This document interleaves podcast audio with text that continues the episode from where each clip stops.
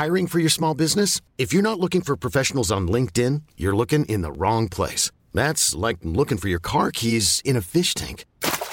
LinkedIn helps you hire professionals you can't find anywhere else, even those who aren't actively searching for a new job but might be open to the perfect role. In a given month, over 70% of LinkedIn users don't even visit other leading job sites. So start looking in the right place. With LinkedIn, you can hire professionals like a professional. Post your free job on linkedin.com slash achieve today.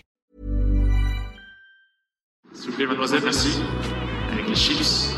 Santé Mario ouais Je crois que tout simplement, je l'ai fait voler en éclats et euh, j'ai explosé son jeu. cannot be serious Il est espagnol, Raphaël Nadal Salut, c'est Max, bienvenue sur le podcast Tennis Légende pour ce 57e épisode. Cette semaine, on reçoit le directeur du Moselle Open, un joueur qui m'a régalé pendant mes jeunes années avec ses tenues fila blanches à bandes rouges et son geste au service si particulier, Julien Bouter.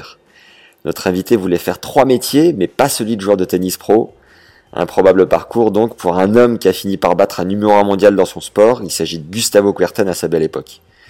C'est un coach de boxe assez connu qui l'a aidé à se professionnaliser. Lui qui était seulement 15 ans à 17 ans, et vous allez découvrir comment. Julien nous raconte ses débuts improbables sur le circuit satellite, sans argent, en mode campeur. Puis son premier Roland Garros contre un certain Cédric Pioline en étant classé 350e mondial. Un régal. Il revient pour nous sur la manière dont il a progressé pour péter plusieurs paliers. Top 200, top 150, top 100 et top 50. Vous allez découvrir qui sont les entraîneurs ainsi que les partenaires de double derrière ses progrès. Julien nous fait vivre sa semaine à Milan où il a rencontré un certain Roger Federer qui allait s'envoyer son tout premier titre historique. Il nous raconte ses rencontres contre des joueurs mythiques, Guga Kuerten donc, mais aussi Goran Ivanisevic, Leighton Hewitt, Pete Sampras, André Agassi ou Dominique Herbati. Excusez le micro qui frotte sur mon pull les légendes, même moi je me suis auto-soulé au montage.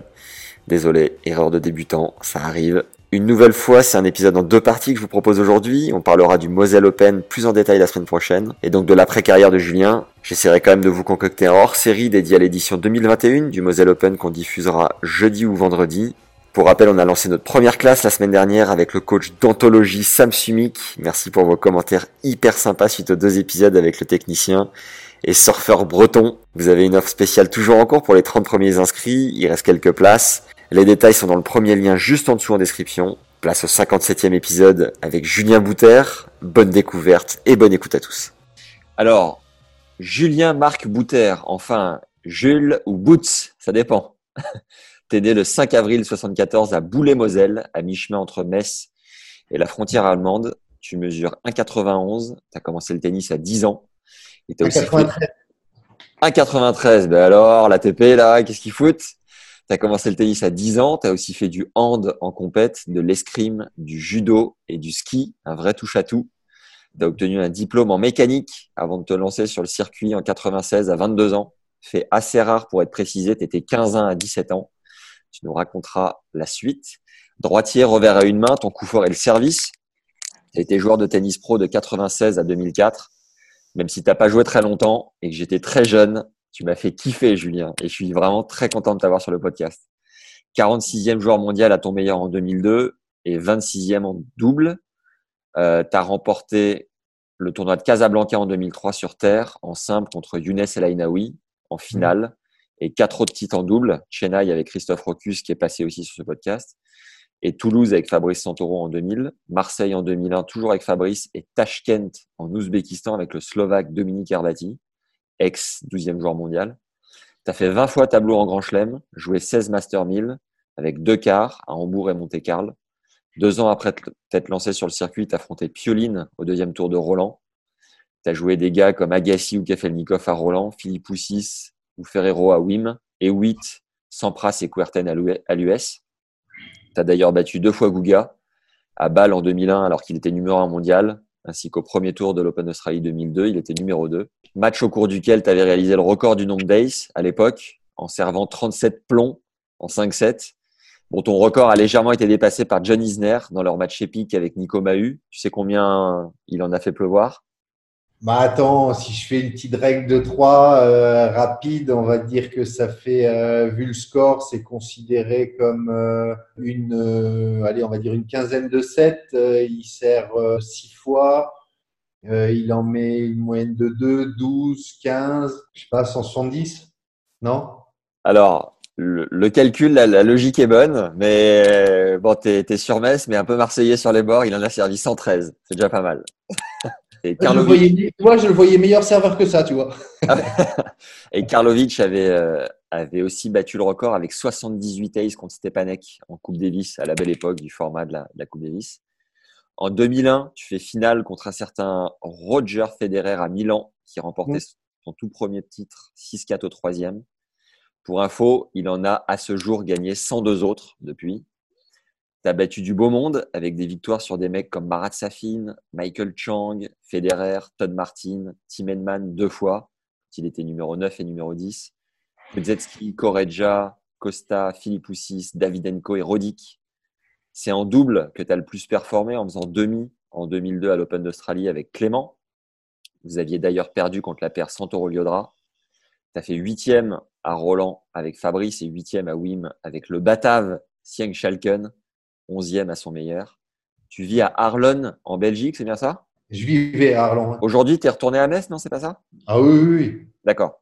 Donc aujourd'hui, tu es directeur du tournoi de l'Open de Moselle, ATP 250.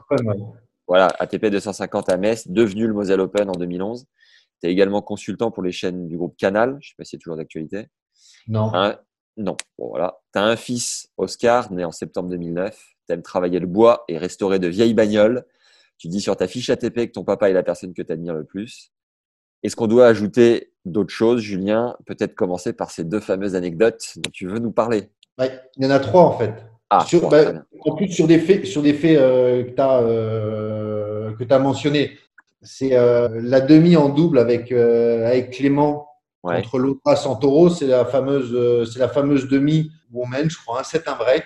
Et il y a l'épisode de l'oiseau. Je ne sais pas si tu l'as vu ou, non, tu n'as jamais vu Non, ça ne me dit rien. Attends, même ceux qui, ne connaissent rien au tennis, ils l'ont vu. C'est euh, Clément qui sert.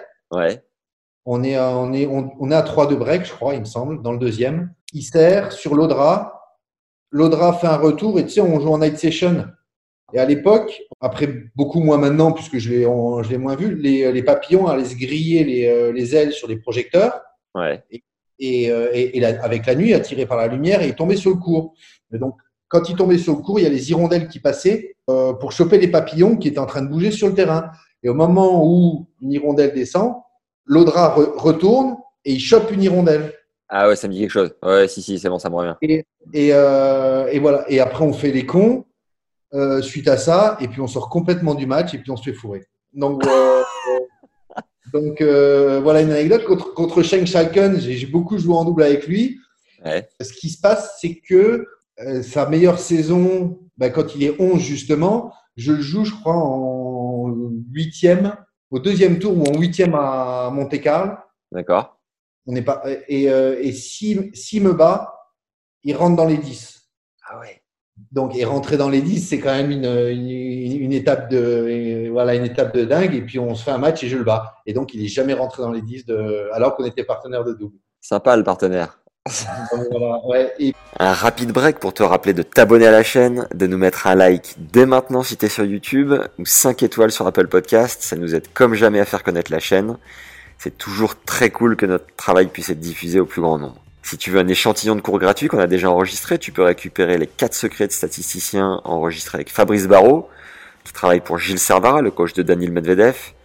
Félicitations d'ailleurs Fab pour ce premier grand chelem remporté en équipe à l'US Open. Ces quatre secrets révèlent ce que la stat dit de ton jeu, tu vas vite le cerner. C'est un outil puissant pour comprendre qui tu es sur un cours de tennis. Tu peux aussi récupérer les 14 conseils du prépa mental Jean-Philippe Vaillant qui a coaché 13 top joueurs et joueuses du top 100 pour arrêter de trembler sur balle de break. C'est juste en dessous, c'est les deuxième et troisième liens en description. Et puis, euh, et puis l'autre, c'est avec Federer à Milan. Ouais. Euh, au début du troisième, et tu regarderas parce que je pense sur les euh, vidéos. Donc c'est moi qui euh, c'est moi qui commence à servir au tie-break du deuxième. Yes. Euh, et Lars Graf, il me refait servir au début du troisième. Et tout le jeu, je me dis mais putain, c'est pas à moi de servir, c'est pas à moi de servir, c'est pas à moi de servir. Et bref, Et, euh, et je sors un peu du truc, je me fais breaker et j'arrive jamais à, à récupérer le break de retard. Enfoiré de Lars. Bien, on le retrouve, on lui fait sa peau. Et en plus, en plus je, je le retrouve puisque ça fait là trois ans que c'est le superviseur au Moselle Open. Ah d'accord, donc il n'est pas totalement euh, retraité, euh, il a juste pris sa retraite d'arbitre. Voilà, il est, pas, il est passé superviseur. ouais. D'accord. Il parle français, Lars? Non. Ah, dommage. J'aurais bien aimé l'avoir sur le, sur le podcast. Ok. euh, Donc, pour, euh, trois petites anecdotes sur des faits que tu as, voilà, que as mentionnés. Ah ben c'est sympa, ça, ça, ça commence fort. Euh, on reviendra à cette, euh, cette période-là. Pour commencer déjà, tu peux nous dire comment tu as découvert le tennis, comment tu es venu à ce sport? Ben, je suis venu à ce sport parce que, euh, tu l'as dit, je suis né à Boulay et mon grand-père a, fait partie des quelques-uns qui ont été fondateurs du, du tennis club de Boulay il y a euh, 70 ou 80 ans. Et puis voilà, et du coup, ben, mon papa, il a joué au, au tennis et automatiquement, ben, de, fil en aiguille, je me suis mis à, à ce sport-là, même si c'est pas le premier sport que j'ai commencé. Ok. Euh, donc voilà, mais pour une raison très simple, euh, donc c'était euh, dans les années 80-84, c'était vraiment l'expansion du tennis, où euh, bah, justement j'étais à, Marly, donc quand on a déménagé de Boulay à Marly, et euh, il y a eu l'ouverture du club, et automatiquement il y avait un nombre restreint de, licenciés, et comme c'était une ville très, c'est une ville très dynamique, euh, il y a eu beaucoup d'inscriptions. Et, et ils ont interdit au moins de, je crois que c'était au moins de 12 ans ou moins de 14 ans de pouvoir s'inscrire parce qu'il fallait laisser la priorité aux adultes. Et donc, c'est pour ça que euh, dès, dès 8 ou 9 ans, moi, j'ai pas pu m'inscrire au tennis club de Marlier. Ça a été voilà, une grande souffrance, entre guillemets, puisque moi, je voulais jouer au tennis, mais on ne, on ne pouvait pas. Donc, je faisais juste des petits stages où j'accompagnais mon père comme ça. euh, Donc, voilà. Mais le premier sport que j'ai euh, j'ai pratiqué après en club, été le, le, le ski et le judo. Ok. À, à quel moment, du coup, tu as, choisi, enfin, tu as pu jouer au tennis euh, en À full 10 ans. time, tout le temps? À, à 10 ans, à 10, à 10 ans, quand, euh, parce que je pense que voilà, il fallait avoir 10 ans après, et puis le club s'est structuré au bout d'un certain temps, et donc euh, il y a eu plus de cours, et on a pu, euh, j'ai pu m'inscrire au, au tennis club. Mais tu étais 15 ans à 17 ans, c'est-à-dire que de 8-10 ans, quand tu as commencé de jouer, tu as fait quoi jusqu'à 17 ans? Tu pas forcément fait de compète? Si, si, si, mais après, donc, euh, jouer correctement, bah, après, j'étais, euh, j'ai toujours aimé la compétition. hein. et, euh, et donc, j'aimais bien le tennis, mais je jouais vraiment, euh, jouais vraiment comme ça. Euh, j'ai été classé 30 relativement tôt, à l'âge de, ça devait être 12 ans ou 13 ans. Ouais. Euh, mais je suis resté 3 ans 30, je crois. Qu'est-ce que- qui s'est passé? T'as ce qu'il y a, c'est que les compétitions, c'était les étés, essentiellement. hein, les gamins à cet âge-là, on fait beaucoup, de matchs pendant les vacances et notamment l'été. Et comme euh, nous, avec les cousins, on, a, on, est, euh, on était sept, euh, sept cousins et, les mamans sont originaires du centre de la France. Et on avait une grande maison de campagne là-bas. Et donc, les deux mois d'été, eh ben, moi, je préférais aller les passer là-bas, être dans la campagne avec les cousins plutôt que faire de la compétition. Donc, je faisais quasiment uniquement les matchs par équipe, quoi, ou et quelques matchs par an. Euh, Donc, voilà, je suis resté, euh, je suis resté euh, ouais, 3 ans 30. Et puis après, dès, euh, dès 15 ans, j'ai fait euh, 30, 15, 3, 15, 1. Et puis, euh, Et après ça, parce que j'ai j'ai une question qui est est-ce que tu peux nous faire ta progression de non classé à numéro? Est-ce que tu as continué ta progression après 15 ans ou tu as stagné parce que tu faisais tes études? Parce qu'après, euh, après, ce qui s'est passé, c'est que on est l'âge où, où c'est l'âge où, où on commence à, à se balader un petit peu avec les, euh, les copains ou autres. Et donc, pendant les vacances, euh, je l'ai partagé moitié euh, dans la maison de famille et puis la moitié du temps, euh, on partait faire des petites tournées, mais autour de vraiment dans la, dans la région, quoi. On allait jouer en Alsace, à, à Dijon. Avec la ligne Non, non, non, avec, avec deux, trois copains. On faisait des tournées comme ça. On, faisait aussi une tournée en Normandie euh, où on faisait euh, Julouville, Oulgat, Honfleur. Enfin, c'était toute une tournée de 3-4 euh, tournois. Donc, on partait 15 jours là-bas. Et puis, sinon, après, on faisait des, euh, des- des tournois. Il y en avait beaucoup en Alsace. Et puis, tous les, euh, tous les tournois aussi en, en Moselle, Lorraine. Et puis, on allait un petit peu à Lyon, à Dijon. Et de temps en temps, on allait s'aventurer à Paris, mais pas beaucoup quand même, parce que c'était loin. Il y avait trop de distractions à Paris. Oui, ah bah, certainement. Mais en plus, c'était. euh, si, on a fait quelques tournois comme euh, Country Club, comme euh, la CBB, je me rappelle certains tournois comme ça. Mais ça, c'était un peu plus tard quand tu es déjà euh, peut-être négatif. Donc, euh, oui, pour ma progression, donc j'ai fait non classé 30 Ouais.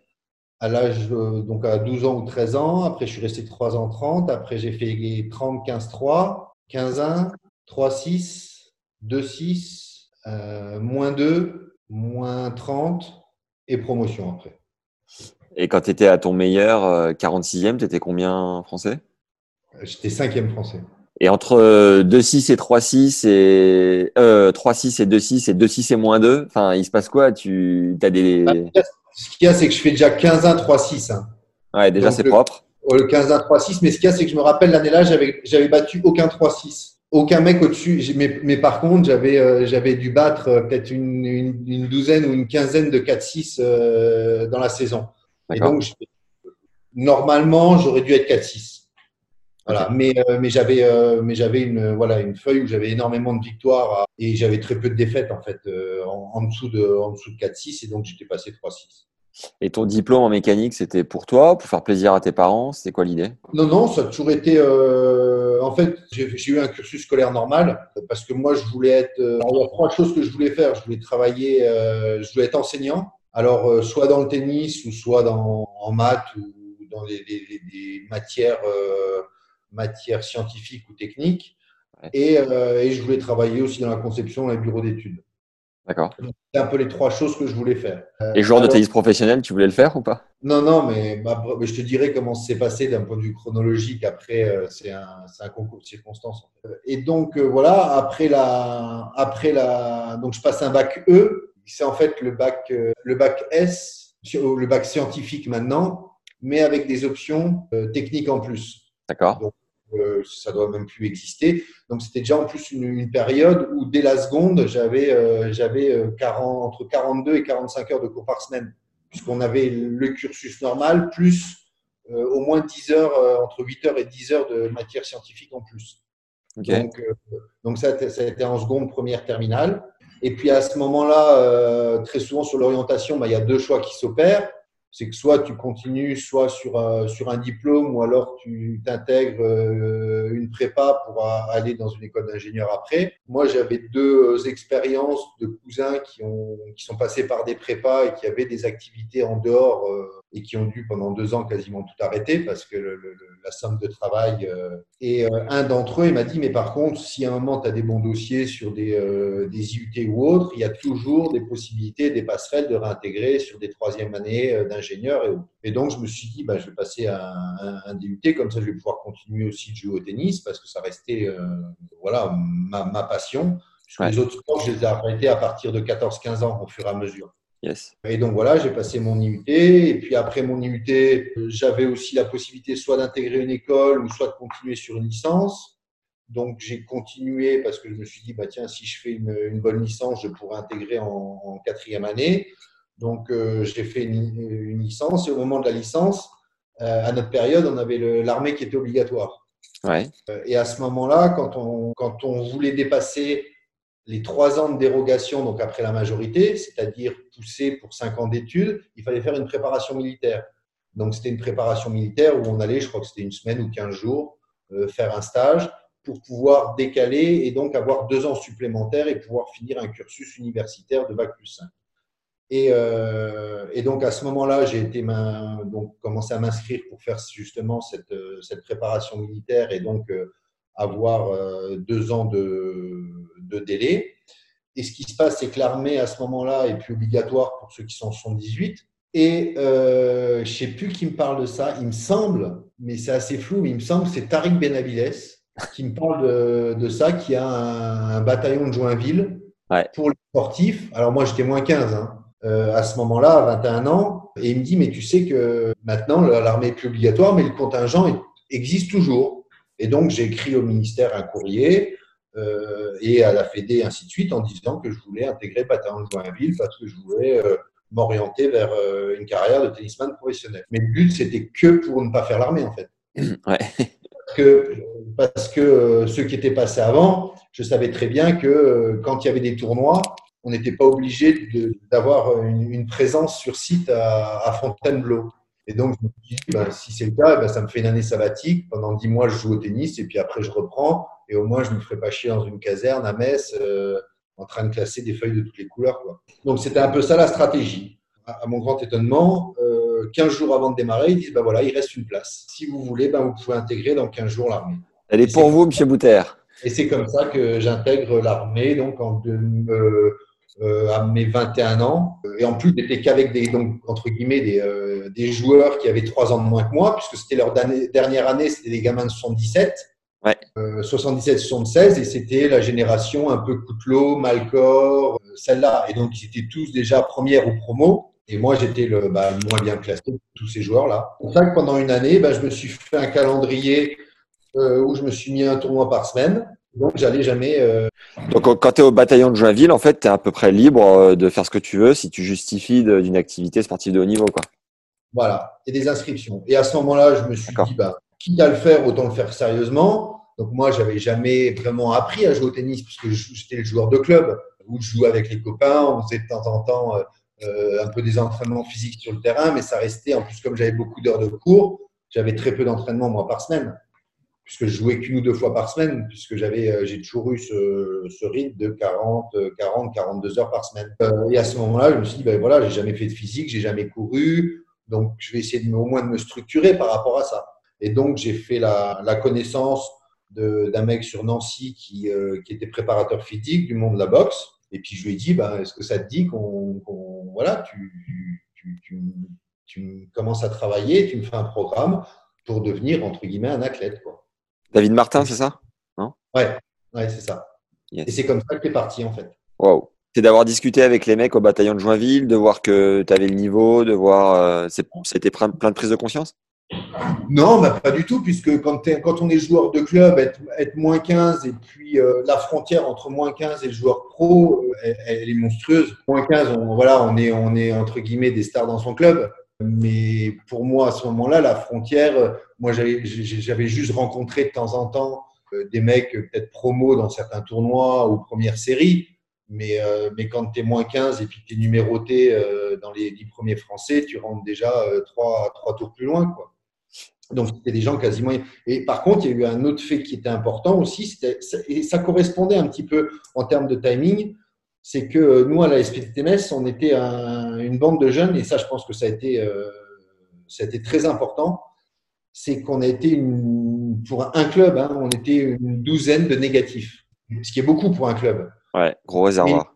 mais une douzaine de négatifs formés dans, dans le club. Et donc, on était euh, vraiment entre, euh, depuis que j'ai 18 ans, donc quand j'étais euh, 3-6 ou 2-6, euh, on, était, euh, on était une quinzaine entre, entre 3-6 et, euh, et moins 30. Et, euh, ça aussi, ça a été une émulation, les étés, de jouer ensemble. euh, on jouait avec des moins forts, des plus forts. Il y a eu un, noyau très fort euh, dans, dans, dans, ce club.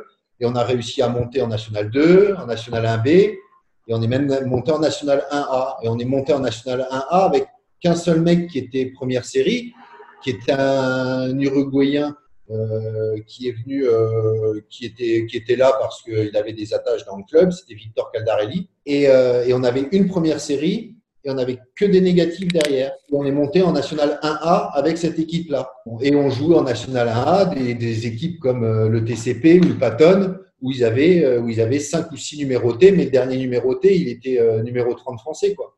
Ouais. Et donc et, et donc on a commencé à jouer contre ces mecs-là. Et vous n'êtes pas Alors, fait découper Ce qui est bien dans ces matchs par équipe, c'est que nous, quand on recevait à la STTMS, tu jouais dans des salles où c'était gelé en hiver. On était sur de la moquette qui n'existe nulle part ailleurs. Et donc, et donc c'était des vrais guet-apens. Si tu la maîtrisais pas, cette moquette-là, euh, des fois tu faisais des slices, ça allait à 10 000, des fois tu faisais des slices, ça s'arrêtait. Et puis on avait un arbitrage maison.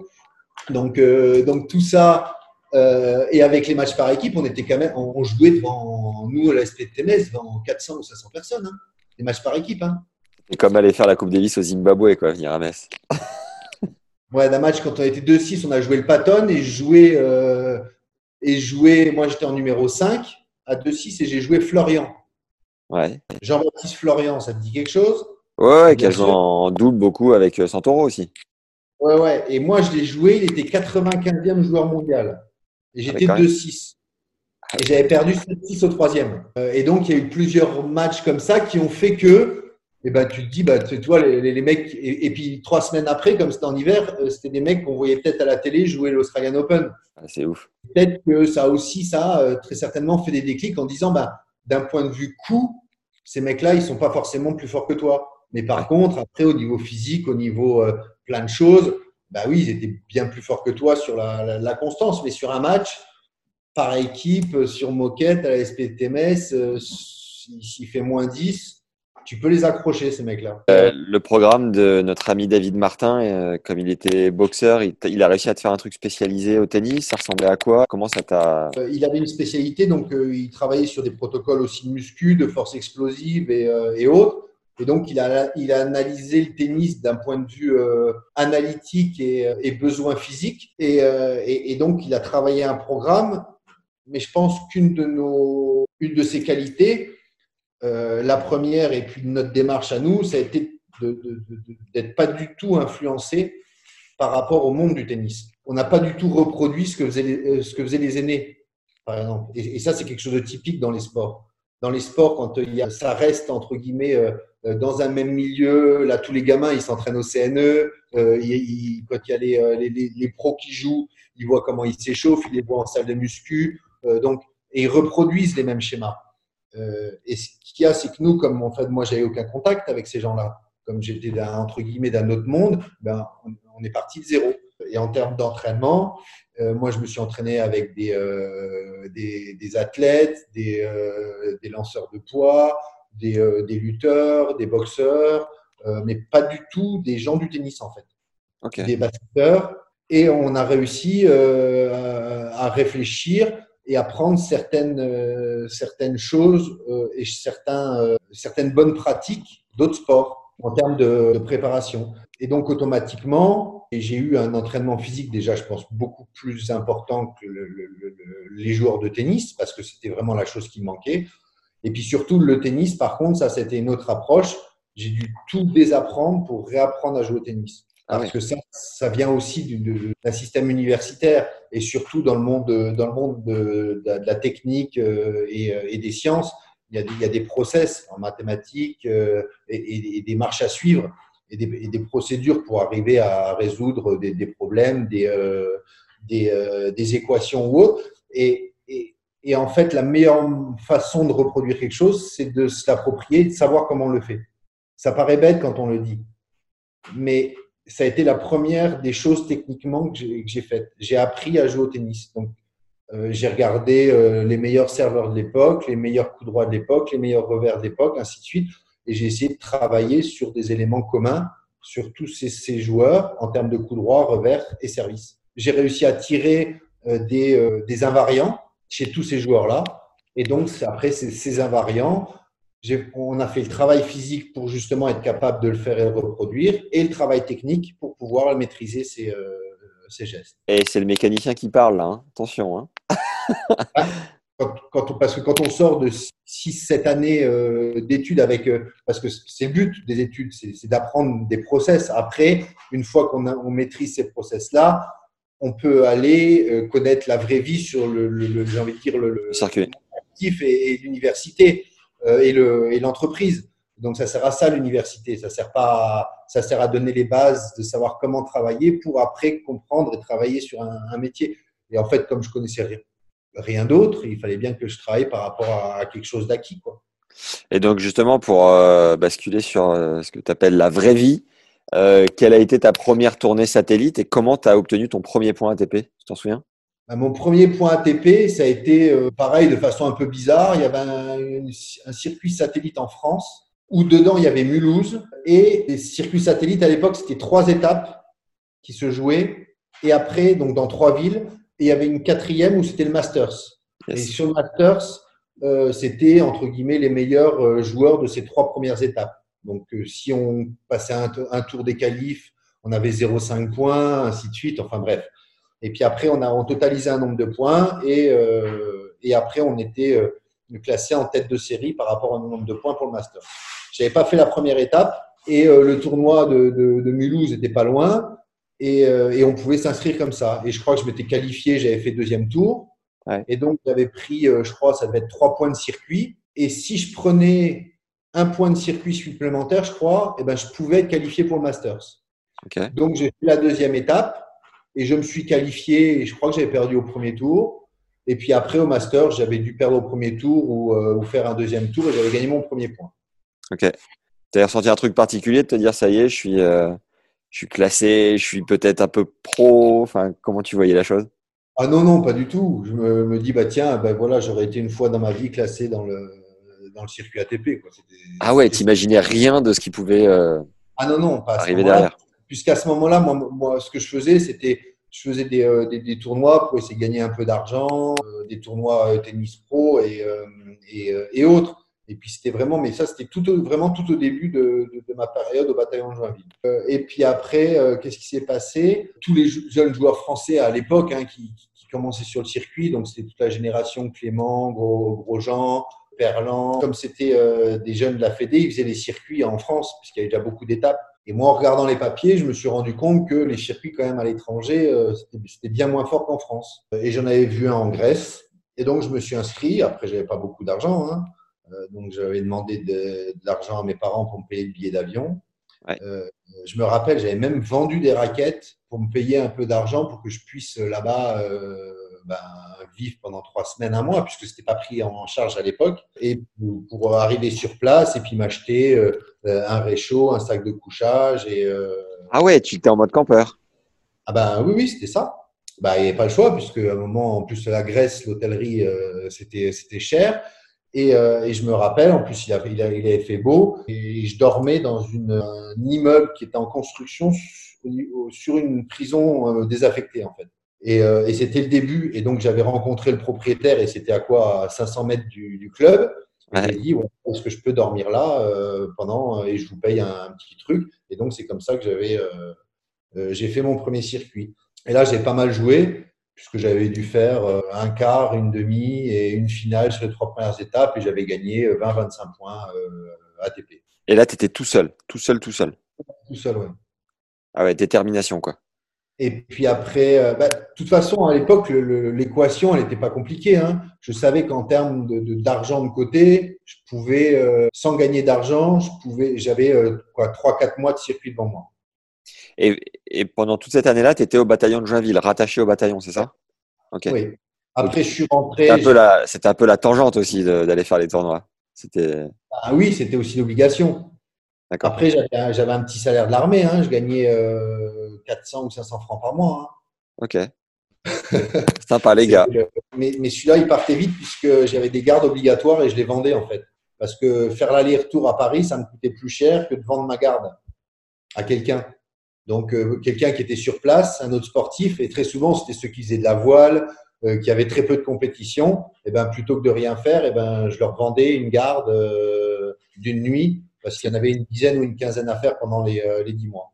Tu, ça coûtait combien? Tu pouvais gagner combien et tu la vendais combien, toi? Non, enfin, je la vendais. Je l'achetais à quelqu'un. C'est pour ne pas faire, je donnais de l'argent. Ah, d'accord. Ok. Donc, c'était peut-être 200 francs ou 300 francs euh, pour éviter de faire un aller-retour à Paris et puis de perdre deux jours. Quoi. Et tu te souviens de ta pire galère sur le circuit satellite euh, Vraiment un truc ubuesque que tu as pu vivre? Bon, C'était un premier circuit en Inde.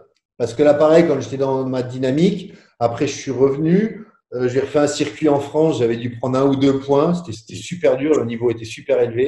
Ouais. Parce que tu avais plein de mecs en France qui étaient moins 15, moins 30, promo, euh, et le niveau était, euh, était monstrueux. Pour gagner un circuit en France, il fallait, euh, il fallait vraiment, vraiment bien jouer. Et donc, je me suis dit, je vais repartir faire un circuit en Inde où il y avait Ahmedabad, tout ça, et c'était mon premier vraiment long, long voyage. Euh, donc j'avais euh, j'avais gagné euh, aussi une vingtaine de points. Et pour retourner, on passait par Delhi, et j'avais pas compris un truc, c'était pour prendre l'avion, il fallait filer un bac chiche au, au mec. Comment ça se fait? Bah, c'était les normes de l'époque. Les modes de fonctionnement dans certains pays. Hein. Alors c'était c'était pour pas parler d'Ahmedabad et aller à Delhi. Et, euh, et, je me rappelle, il y avait du brouillard et le mec il me disait non, non, on peut pas, il n'y a pas de place parce qu'il y a du brouillard à Delhi, parce qu'il y a tout le temps du brouillard à Delhi. Et il me disait, vous ne pouvez pas prendre l'avion. Et je suis resté pendant plus de deux jours dans l'aéroport. Ouais, sympa. Et à un moment, bah, je vois un, un étranger, euh, il glisse un billet de 100 dollars au mec et, et, il part dans l'avion. Et donc après, j'ai fait la même chose et j'ai pu prendre mon avion et rentrer. C'était une bonne galère. Hein. Euh, ton, pendant ce temps-là, tu appliquais le, le, programme physique de, de ton coach. Euh, tu, tu ah, commençais oui. à, à, engranger un peu un bagage, euh, la confiance, du physique. Enfin, tu sentais que tu progressais quand même au fur et à mesure? Bah, Oui, oui, quand même. Surtout qu'en fait, on avait basé notre mode d'entraînement et de travail pour à la fois supporter un match par jour et un entraînement physique par jour. Parce que c'était une des difficultés dans le tennis. C'est pareil, sans connaître comment ça se passe, c'est qu'on a à peu près 30 semaines de tournoi par an on enlève les déplacements, euh, la période de, de 6-8 semaines hivernales où on est obligé de faire. euh, il reste plus beaucoup de temps pour s'entraîner dans le tennis. Ouais. Donc on s'est dit, ben voilà, euh, pour pouvoir s'entraîner et continuer à progresser, il faut être capable de supporter un match par jour plus un entraînement, une charge de travail. Et c'est comme ça qu'on avait, euh, que mon programme avait été, euh, avait été fait, plus vraiment tout un système de routine. Les, les matins, tout ce qu'il fallait, donc euh, voilà, abdos, gainage, étirement, pompe, en réveil musculaire. Ouais. Et, et donc voilà. Et tu étais hyper assidu? Ouais, ouais, ouais. Tu étais déterminé quelque part.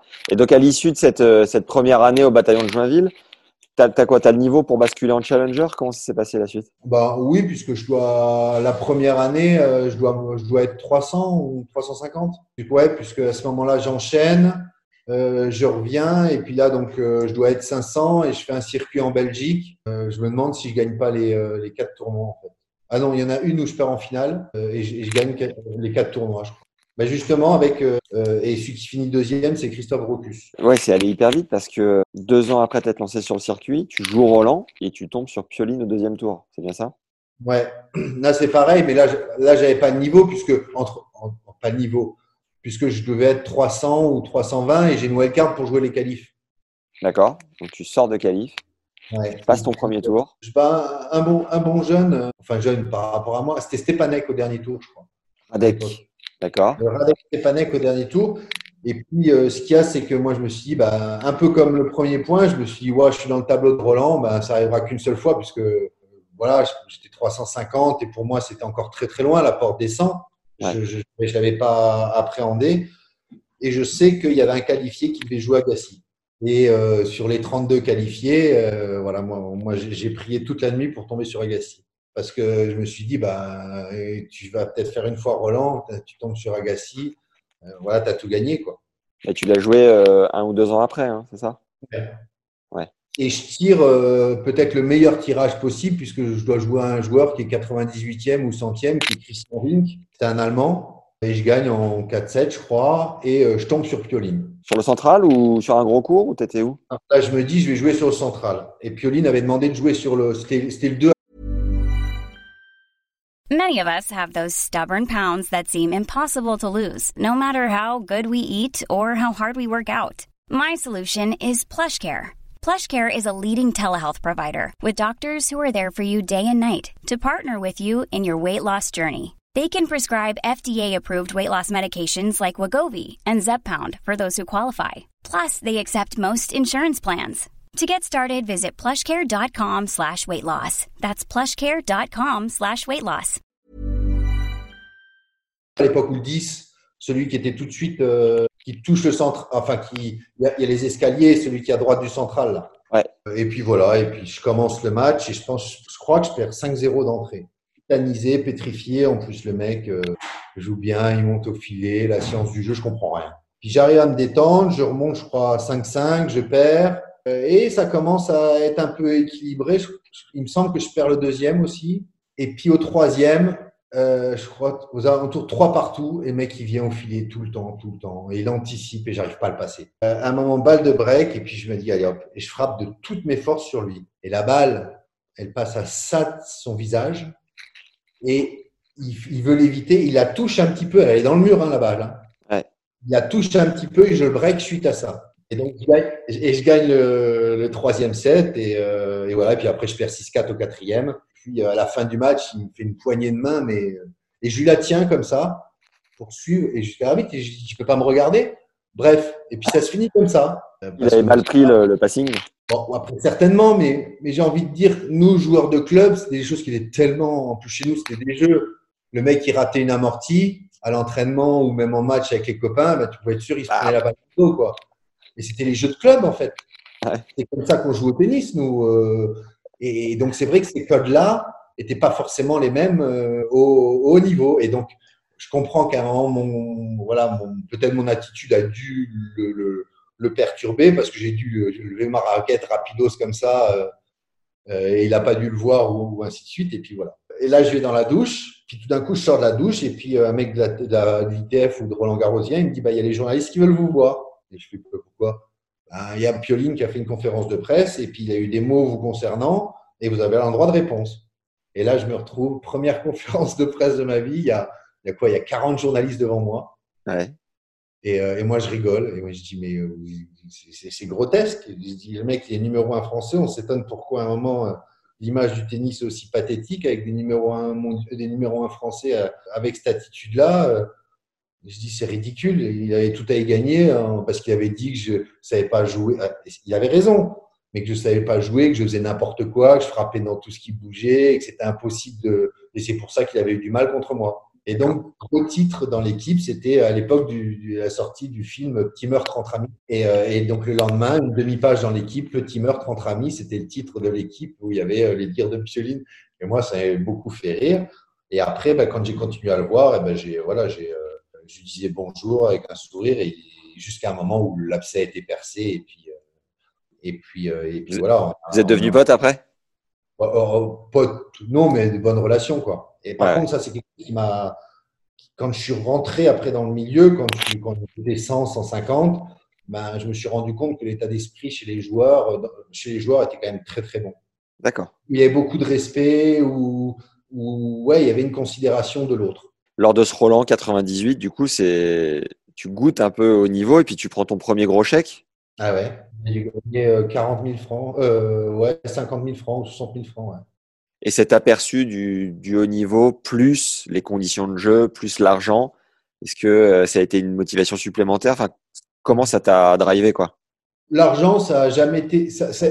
L'argent, en fait, après ce qui s'est passé, moi, l'argent que je pouvais gagner, euh, je le mettais de côté en fait pour essayer d'avoir un peu plus pour après prendre un deuxième entraîneur, pour essayer de partir de temps en temps avec un kiné, euh, pour voyager dans de meilleures conditions, pour, euh, et l'argent a toujours été, euh, a toujours servi à ça. Jusqu'à ce que, ben, toujours, puisque, puisque quand, même quand je suis rentré dans les 50, euh, j'espérais encore progresser puisque mon objectif c'était de rentrer dans les 20 à ce moment-là. Et donc ça a toujours été cet argent-là, pouvoir ben, avoir des meilleures conditions, mieux m'entraîner et ainsi de suite. Déjà quand tu faisais tes futurs à l'autre bout du monde parce que le niveau était un peu plus faible qu'en France, Derrière, tu as, atterri en, challenger et progressivement sur le circuit principal. Comment tu as fait évoluer ton jeu au fur et à mesure de, ces futurs en France où tu trouvais ça injouable pour progressivement euh, atterrir dans le top 100 quoi? Bah, En France, ça a toujours été fort, hein. même les challengers. Mais après, je me rappelle, j'ai fait euh, euh, sur les autres challengers, j'allais, j'ai enchaîné beaucoup de, points aussi sur les, sur les futurs ou, les, ou des petits challengers, mais surtout surtout en, salle. Euh, en Allemagne. Euh, et après, il y, a eu, euh, il y a eu une période qui a, qui a précipité les choses. Parce que le problème, c'est qu'à un moment, on s'entraîne, on garde la continuité et, autres, mais la progression, elle est, elle est cyclique ou elle est par palier.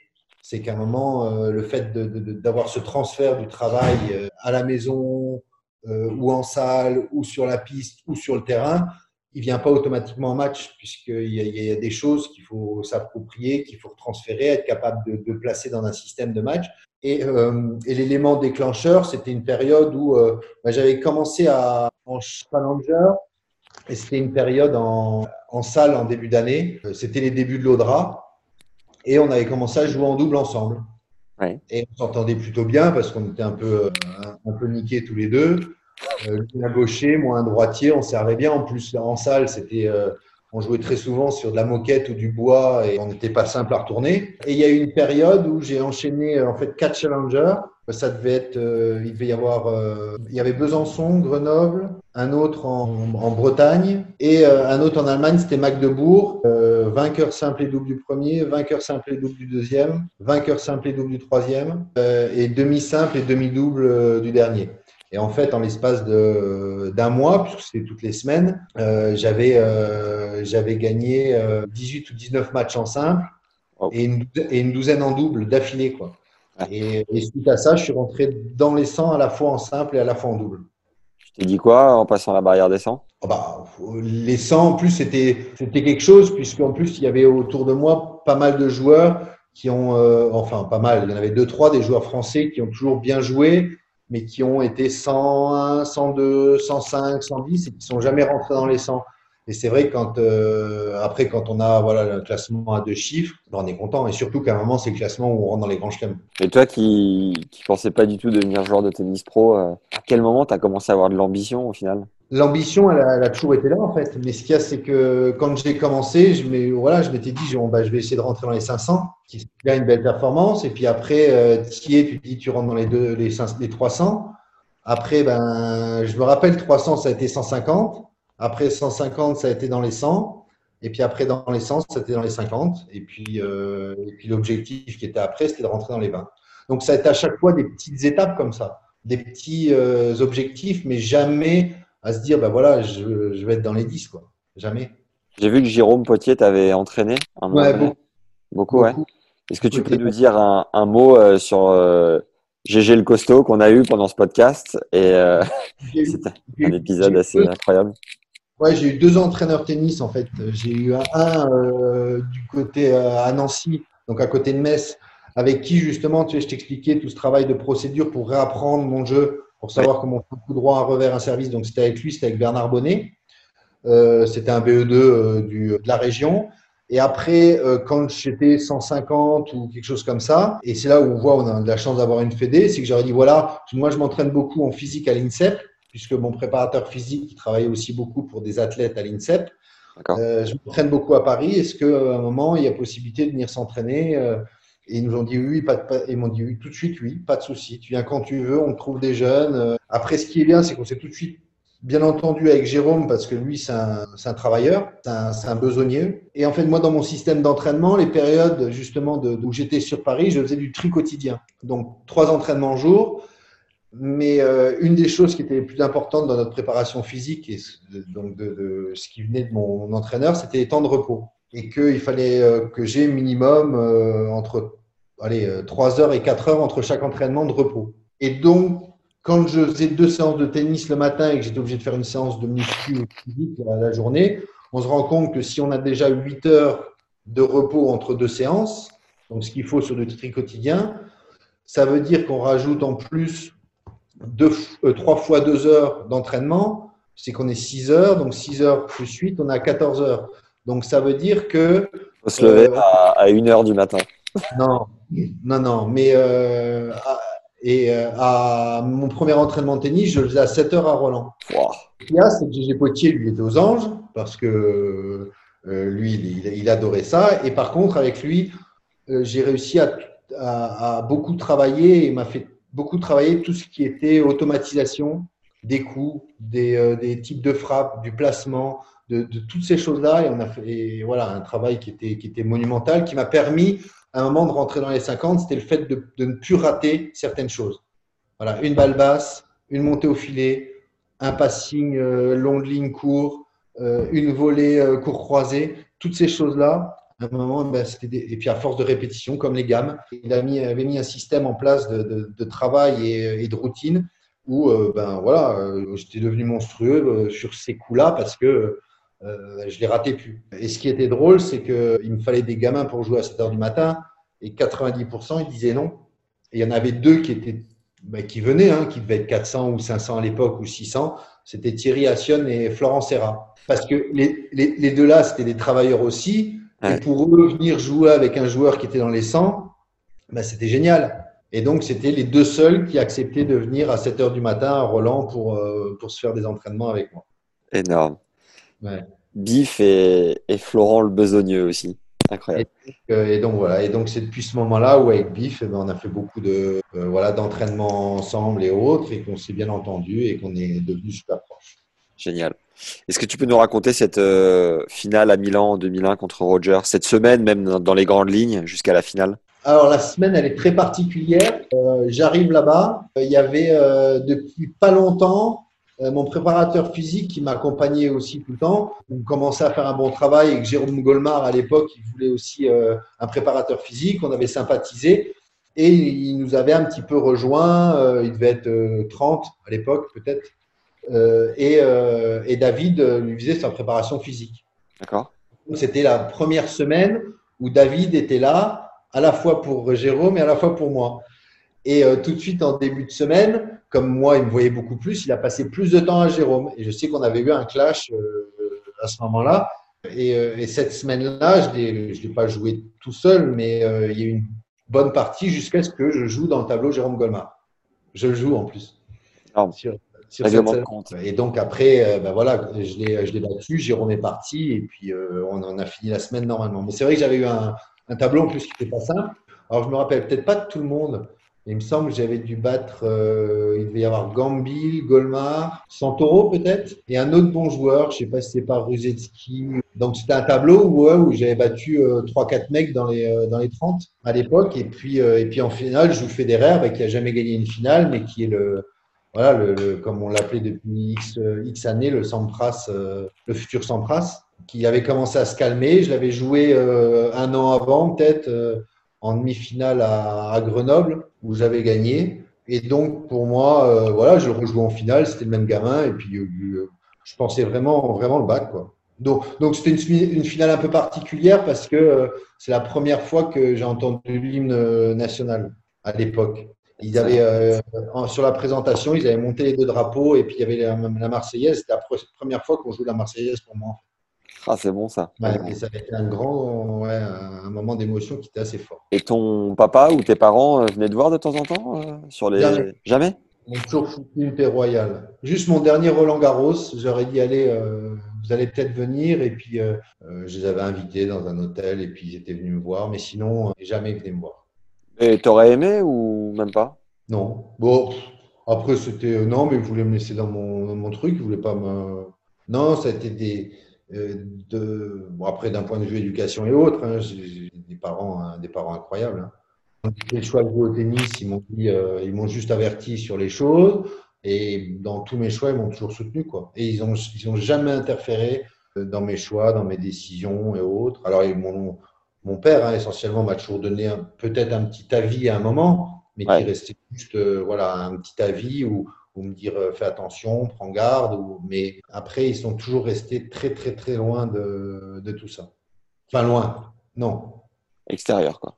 Très proche, mais jamais, jamais euh, interféré ou jamais, ils n'ont jamais été euh, voilà, à l'origine d'un choix ou vouloir vivre quelque chose par procuration. voilà, d'ailleurs, j'ai des phrases de mes parents, c'est qu'ils me disaient non, on n'est pas fier de notre gamin, on est content pour lui. Quoi. Donc, il n'y avait pas cette notion de, de, fierté d'eux, par contre, ils étaient contents pour moi.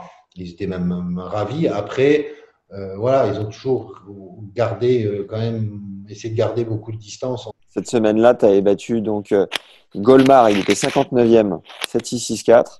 Santoro, 41e, 7-6-6-4, pareil. Gambil à deux mains, 4-4. Rudzetski en deux tie-break, il était 52e et Roger, donc euh, 6-4 au troisième pour lui. Est-ce que tu pourrais nous dire un mot aussi de ta victoire sur euh, Luga à Bâle quand il était numéro 1 mondial? C'est un peu c'est, le Graal de battre un numéro 1 mondial dans son sport. Enfin, qu'est-ce que ça t'a Comment tu l'as vécu? Il me semble que je l'avais. Euh, ce qu'il y a, c'est que j'avais battu. Euh, ça devait être euh, trois mois avant. L'Australian. L'Australian, hein, il me semble. Ouais, c'était en 2001 aussi, ouais. ouais. Bah, ce qui se passe, c'est qu'à l'Australian, je perds 2-7 un break déjà. Ah oui, tu remontes de 2-7-0, d'accord. 2-7-0, un break, et puis il se met à pleuvoir. Et donc, il y a le toit qui arrive sur le sur l'Arthur H, ou non, pas l'Arthur H. Le... Margaret, non? iSense Voilà. Et donc, et donc à ce moment-là, moi, je suis aux anges. Bah ouais, ça joue en indoor. Il y a le toit qui arrive, on joue en indoor, il n'y a plus de vent, plus de soleil, euh, plus, pas de bruine. Euh, pas de tourterelle.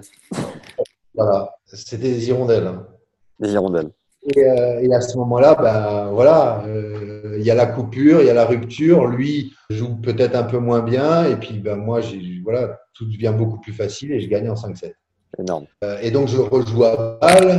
Et là, je rejoue, je rejoue vraiment. Je, je, commence à mettre en place tout mon jeu, que ce soit même sur terre battue ou en indoor. Hein.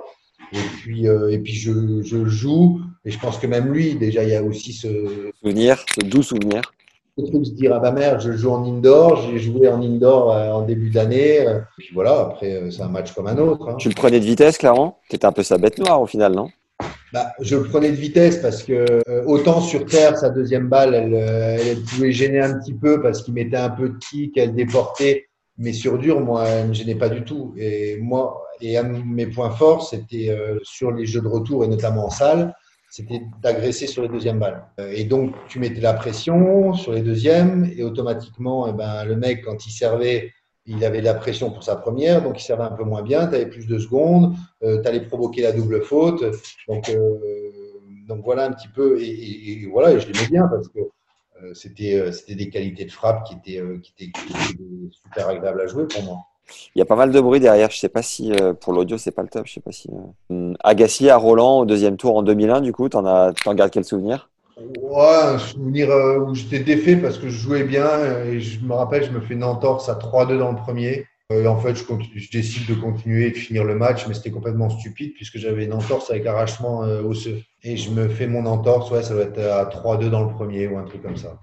Ah ouais, moche. En plus, c'était l'année où vraiment sur Terre, je jouais le mieux. Voilà, après, euh, on ne sait pas, mais moi, je, je croyais en mes chances euh, parce que euh, lui aussi, il avait un jeu qui, sur le principe que je pouvais bien aimer. Et, euh, et je me fais ouais, à 3-2 dans le premier, c'était sur l'Anglaine. Je me fais une entorse avec arrachement de osseux. Et je pense même à ce moment-là euh, ne pas pouvoir jouer Wim. Et j'arrive avec, euh, avec un de mes gourous là, qui m'a brûlé, acupuncture ou autre, à réussir à jouer à Wim.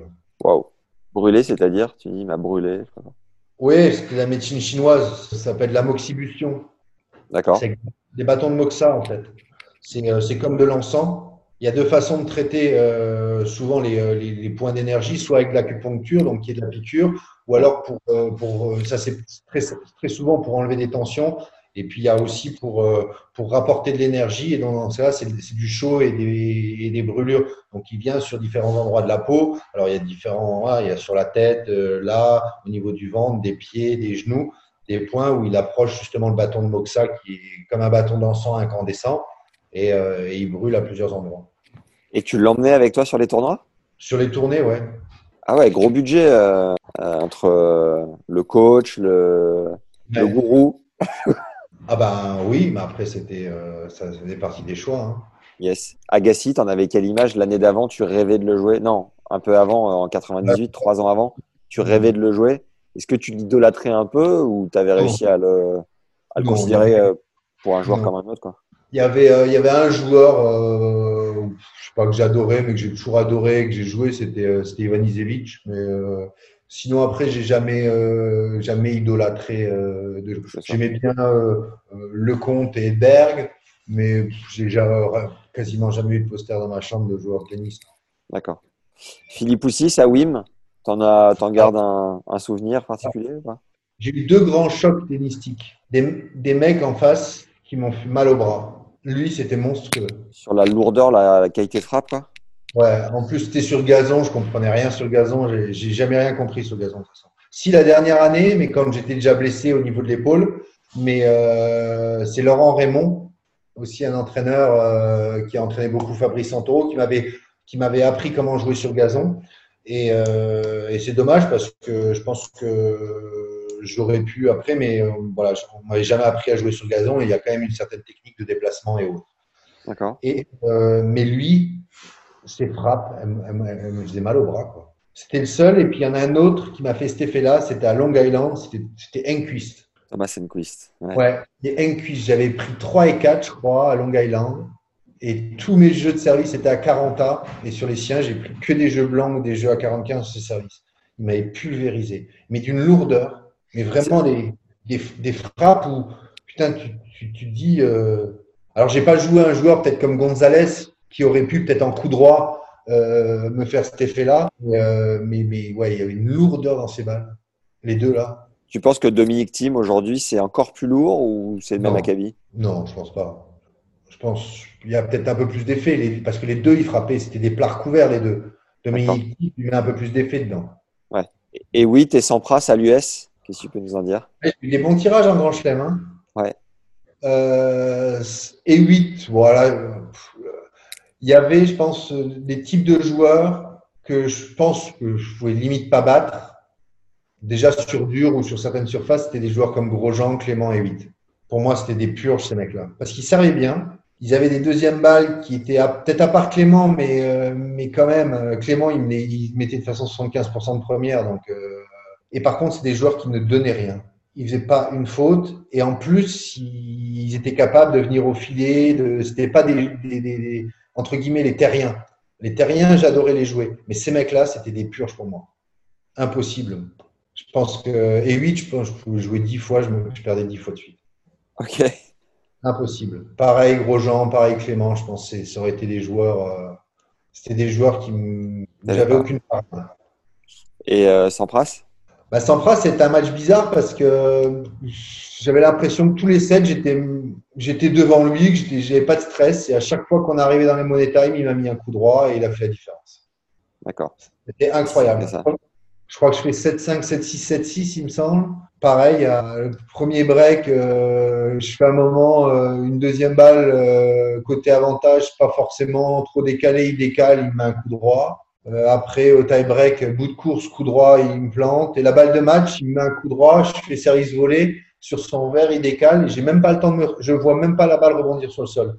Mais il fait un coup droit et, et j'avais dû, pendant le match, peut-être gagner autant de points que lui, hein, parce que euh, mes services, jeux de service, c'était tranquille. Mais c'est là où je me suis dit, le mec, il a une gestion du match qui est monstrueuse, en fait. Euh, C'est que voilà, pour lui, il a, il a, il a 10-15% des points qui sont importants dans le match et il les joue. Et par contre, il gagne quasiment tous. Quoi. Où est-ce que tu prenais le plus plaisir à aller en Grand Chelem? Pas oui, mais a priori, parce que ça a mis du temps. Des grands chelems, aucun. Qu'est-ce que tu n'aimais pas? Bon, je sais pas. Après, peut-être, est-ce que c'est parce que euh, à un moment, je suis arrivé tard ou autre, j'ai jamais, j'ai jamais réussi à trouver, euh, à trouver quoi que ce soit en grand chelem. Ça a toujours été des purges pour moi. C'est pour ça que tu n'as passé que 5 premiers tours au final en, en 20 participations? Je sais pas. Après, j'ai eu des, des- des- j'ai eu des tours, je trouve souvent des tours compliqués aussi, hein, puisque j'ai joué des mecs comme Pioline, Lapenti, Agassi, Kafenikov, par exemple, à Roland. Ouais. Au premier tour, je joue euh, Costa au premier tour, alors que je, ah, je gagne, hein, mais, euh, mais euh, pas des tours forcément simples. Je joue Labadze, il fait aussi quart l'année-là à Roland, donc il y a un gaucher qui joue pas mal. Après, je sais que euh, en Grand Chelem, je joue euh, aussi euh, Kuerten, Lewitt, Sampras, euh, Agassi, Philippe Oussis. À Wimbledon, j'ai eu des bons tirages. Euh, Costa, tu l'avais battu en 5-7 à Roland, c'est ça? Ouais, Incroyable. l'année euh, l'année avant sa victoire. Ambiance de dingue, non? C'est ton plus. Bah ouais, c'était bien, c'était sur le cours. euh, ça devait être sur le cours 9 ou 10, le, le- juste derrière le CNE, là, le premier. Ça a été ton, ton plus gros frisson sur un cours en termes d'ambiance ou c'était un autre match? Ah bah ouais, il était bon celui-là. ouais. Mhm. Ah ouais, il était bon, surtout que j'étais aussi mené 2-7 à un break, je crois. Euh, Et je l'avais en plus joué, euh, il y avait une petite histoire, parce que je l'avais joué sur, euh, en salle, il me semble que c'était à Toulouse, et j'avais gagné euh, 6-2, 6-1. euh, et il y avait eu un truc où dans la presse, il avait dit, voilà, à un moment, je rejouerai sur Terre, ce serait pas la même chose. Et, et on se rejoue, on se rejoue deux mois après à Roland. Quoi. Est-ce que en deux mots, à chaque fois, tu peux nous dire ce que tu as appris des partenaires de double avec lesquels tu as, évolué, enfin en tout cas ceux que j'ai listés Euh, Christophe Rocus. Là, c'était euh, c'était un double, c'était une, une, une anecdote, une parodie, puisqu'on voilà, on se dit tiens, on s'inscrit, et puis tout d'un coup, on gagne un match euh, où lui, il retourne l'acier. Il retournait, il ratait pas, pas, pas, pas même, même au niveau, euh, au niveau volée, il avait une main de dingue. Dès qu'il touchait une, une volée, limite, il faisait une volée amortie gagnante. Et moi, je servais bien et tout, donc on s'est super bien entendu. Donc, pas grand, grand chose. Euh, j'ai beaucoup appris avec Fabrice Santoro, euh, surtout sur la, la, la façon tactique de jouer, les, la façon de retourner, puis c'est- on ne retourne pas du tout comme en simple. Des volets. euh, en plus, on s'entendait bien parce que euh, lui aussi, c'était la constance et moi, j'étais finisseur. Donc, c'était Ouais. des paires qui fonctionnent bien. Euh, j'ai eu un peu la même chose avec Clément, c'était pour moi des régals de jouer avec des mecs là, puisque je savais qu'ils retournaient tout le temps. Et après moi, donc j'étais assez vif et explosif pour un grand gabarit, donc devant je bougeais pas mal, et donc euh, donc j'avais plus ce rôle de finisseur, et eux, ben voilà, ils mettaient 70% de première et tous les retours dans le terrain, donc c'était super agréable. Donc limite pour breaker, il fallait que je mette un retour par euh, par jeu. Parfait. Et euh, Sheng Schalken, là, lui, il m'a, il m'a appris comment, comment retourner tôt, puisque lui, c'était le maître dans l'organisation, parce qu'il avait une technique complètement pourrie, Ah mais c'était le joueur sur le circuit qui s'organisait le plus tôt.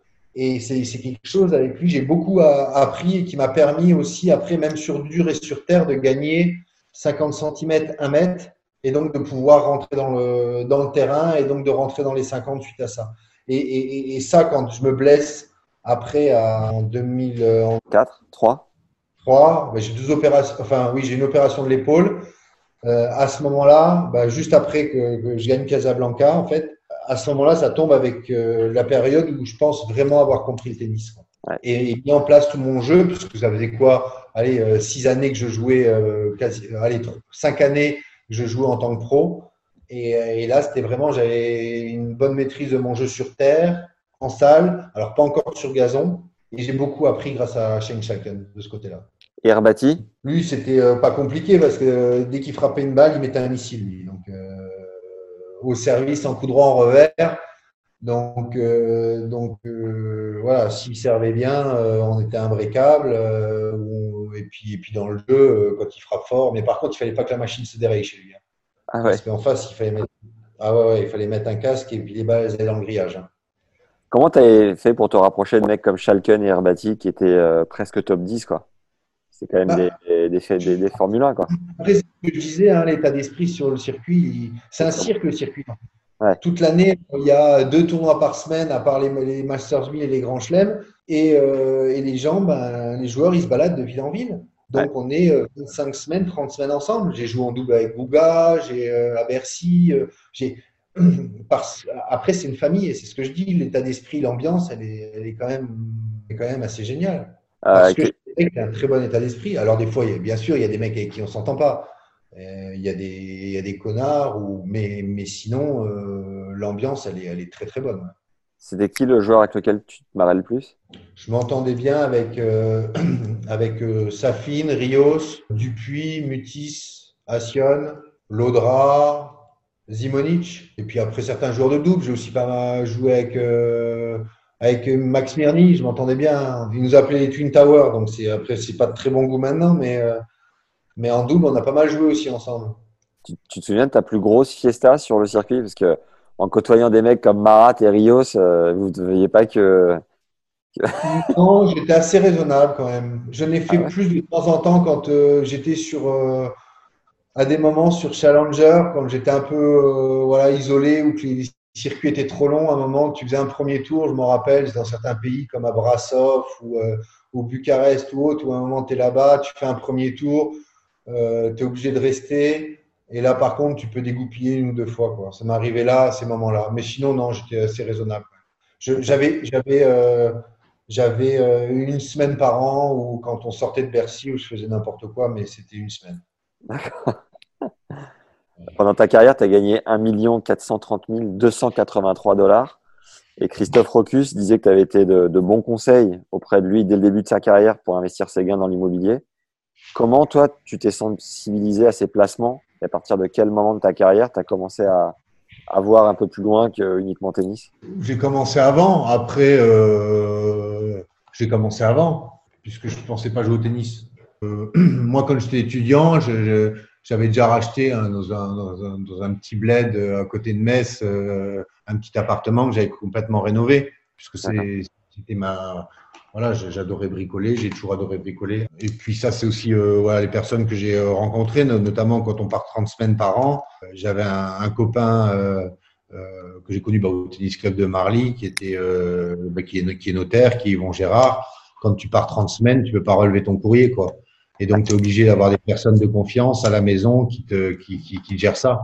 Et, et donc, et donc, lui a fait partie aussi des, des voilà des, des gens qui très tôt euh, m'ont conseillé et m'ont orienté dans ce domaine-là. Biff, euh, Biff me disait qu'il avait un mentor qui devait être ce notaire, a priori, c'est ça? Après, je sais pas. Si, il m'a dit euh, un des mentors de ma vie est un notaire du côté de Metz, donc j'imagine que c'est la même personne. Voilà. c'est énorme. Ton, papa était dans les affaires déjà, c'est ça? C'est ce que tu dis sur ta fiche ATP, que c'est la personne que tu admires le plus. À quel point est-ce qu'il t'a inspiré dans ta carrière, dans la suite de ta carrière? Surtout déjà au niveau, euh, des passions, de, m'écouter euh, euh, sur mes choix, de me donner la, la, passion du bricolage, du travail manuel, de toutes ces choses-là. Après, il est pas, voilà, il a arrêté très tôt l'école, mais après il a travaillé, il a été concepteur de dessinateur de cheminées. Après, il les a commercialisés. Après, il a monté sa, voilà, sa structure. il vendait des, des piscines, spa, choses comme ça. Donc, euh, donc voilà, il était, euh, il était artisan, entrepreneur. Mais c'était quelqu'un de, de, voilà, toujours très, euh, très bon conseil, de poser, de discret et, et de dévoué. Tu l'as dit juste avant, du coup, tu t'es blessé assez gravement. Comment t'as pris la. Ah, l'épaule, l'épaule, je pense que ça venait des activités aussi des sports, hein, du judo, euh, handball. Et c'est pour ça que j'avais aussi un mouvement de service particulier. En fait, moi, je faisais pas une boucle. C'est qu'en fait, comme au hand, en fait, que c'était le hand, en fait, on met son épaule en, en, en blocage et donc on tourne et c'est le fait que ce soit bloqué et on projette l'épaule. Et mon service, en fait, c'était ça. C'était, je, bloquais et je lançais l'épaule. Et donc, j'ai eu l'épaule complètement ruinée euh, avec sous-scap, sous-épineux. Et donc, je me suis opéré de l'épaule à, en 2000, euh, en 2011 septembre 2000, 2001. Ah ben, le jour des, des, attentats. Ouais, et je me suis fait, euh, non, pas 2001, 2003, pardon. Euh, là, ça a été, j'ai eu six mois de gros travail de rééducation. J'ai pu reprendre. Et par contre, j'ai, je pense, forcé un peu trop au niveau préparation physique et autres euh, pour reprendre le, le, le, travail et je me suis pété le dos. En fait. Et puis là, à ce moment-là, j'avais quatre hernies discales et c'est là qu'en 2004, euh, après Wimbledon, je décide d'arrêter. Et ça a été un crève-cœur ou tu l'as vécu comment? Non, j'ai décidé comme, comme en commençant de jouer au tennis, en une semaine, j'ai arrêté parce que je me suis dit qu'il y a d'autres choses à faire. Attends, je, je, je me juste. Et après, on va devoir euh, couper. Hein. À tout. Je suis désolé. Hein, mais pas de souci, pas de souci. On est bavard. Allez, à tout. Merci, jeune légende, d'avoir écouté avec exigence, intensité et concentration cet épisode. Je reprends ces termes puisque c'était les trois points développés par Sam Sumik dans notre première masterclass pour vous permettre de péter vos barrières sur le cours. Viens nous dire ce que tu as pensé de cette première partie avec Julien Bouter. Mets-nous un like sur YouTube. 5 étoiles sur Apple Podcast. Si t'as pas d'iPhone, tu peux le faire avec un ordi et mets-nous un commentaire sur ces deux plateformes, ça nous aide comme jamais à faire connaître notre travail, avoir des invités de ouf, à te régaler la chic, à avoir des sponsors et à gagner des millions. Voilà, rien que ça, ça prend 8 secondes et tu peux changer ma vie ainsi que celle de Mia, mon petit chien. Si je ne t'ai pas assez attendri, je n'y comprends plus rien. Le bouche à oreille, tu commences à le savoir, marche aussi à merveille et tu nous files un énorme coup de main en envoyant cet épisode ou celui que tu préfères à un pote à toi une amie, un joueur de club, une joueuse qui a un peu de temps dans les transports et qui ne connaît pas forcément encore les podcasts. Bref, le bouche à oreille, ça cartonne. Alors n'hésitez pas à partager. Merci pour tous vos retours hyper cool suite au hors-série prépa mentale avec Selim Asfar concernant le cas Naomi Osaka. Euh, le sujet traité était assumer sa vulnérabilité. Pour info, Selima a tourné une vidéo en anglais qui a été repostée par Marat Safin et Fab Santoro sur Insta. Si vous ne l'avez pas encore écouté, foncez, cet épisode fait du bien et va vous faire relativiser un paquet de blocages mentaux qu'on se met tous, chacun, à son niveau. Merci également pour vos nombreux commentaires suite au débrief de la victoire de Daniel à l'US avec Fabs Barreau. Quelqu'un a d'ailleurs écrit c'est de l'or en sbar. J'ai adoré. Les retours sur les formations qu'on vous a contactées avec Fabrice sont super bons et ça fait chaud au cœur. Et si vous voulez un aperçu, vous pouvez commencer avec ces quatre secrets de statisticien c'est en lien en description de l'épisode. C'est une heure et quart de contenu offert pour que vous réalisiez enfin quel est votre ADN de joueur sur un cours et pourquoi vous avez adopté ce style de jeu. Tu peux aussi nous soutenir d'une autre manière sur la plateforme Tipeee. Je suis full time sur le podcast depuis maintenant plus d'un an et le but est de m'y investir encore davantage. Vos retours sont hyper cool et c'est adorable de contribuer chacun à sa manière. Chaque épisode, vous le savez, c'est un peu plus de 15 heures de boulot. On a maintenant les hors-séries en plus et les formations qu'on essaie de vous concocter aux petits oignons. Donc voilà, chacun vraiment à sa manière, c'est toujours hyper cool d'ajouter sa pierre à l'édifice. Un immense merci à Pistol Pete qui nous écrit Il a l'air tellement cool le bon Sam. Un bonheur d'avoir un échange si naturel sur un monde si exceptionnel. J'ai bien aimé ce commentaire. Merci aussi à Rizami et à l'artisan du film. Les pseudos euh, Apple Podcast sont toujours euh, originaux, si je puis dire. Et l'artisan du film nous dit Félicitations pour ces podcasts, c'est de l'or en barre pour n'importe quel fan de sport, bravo. J'en écoute pendant des longs trajets en train, des courts et longs trajets en voiture, les nombreuses heures à faire des espaces verts, et même parfois en bossant quand la tâche est trop répétitive. Les entraîneurs, les joueurs, les joueuses, les statisticiens, t'arrives si bien à les faire parler. Pas besoin de les mettre en accéléré, ils sont déjà bien trop courts. Bonne continuation pour la suite. Voilà, merci, ça fait tellement plaisir. Lâchez-vous, vous me régalez vraiment. N'hésitez pas à venir me dire ce que vous en pensez. N'hésitez pas non plus à me suggérer des idées sur LinkedIn à Max Zamora Zada Moera. C'est toujours très cool de se parler, même sur cette plateforme. On peut éventuellement s'appeler et échanger sur euh, plusieurs sujets. Voilà. C'est tout pour cette semaine, en tout cas pour aujourd'hui. J'espère vous retrouver pour le hors-série dédié au Moselle Open. On va voir si on arrive à trouver un créneau avec euh, l'ami Julien Bouter. D'ici là, prenez soin de vous et à très vite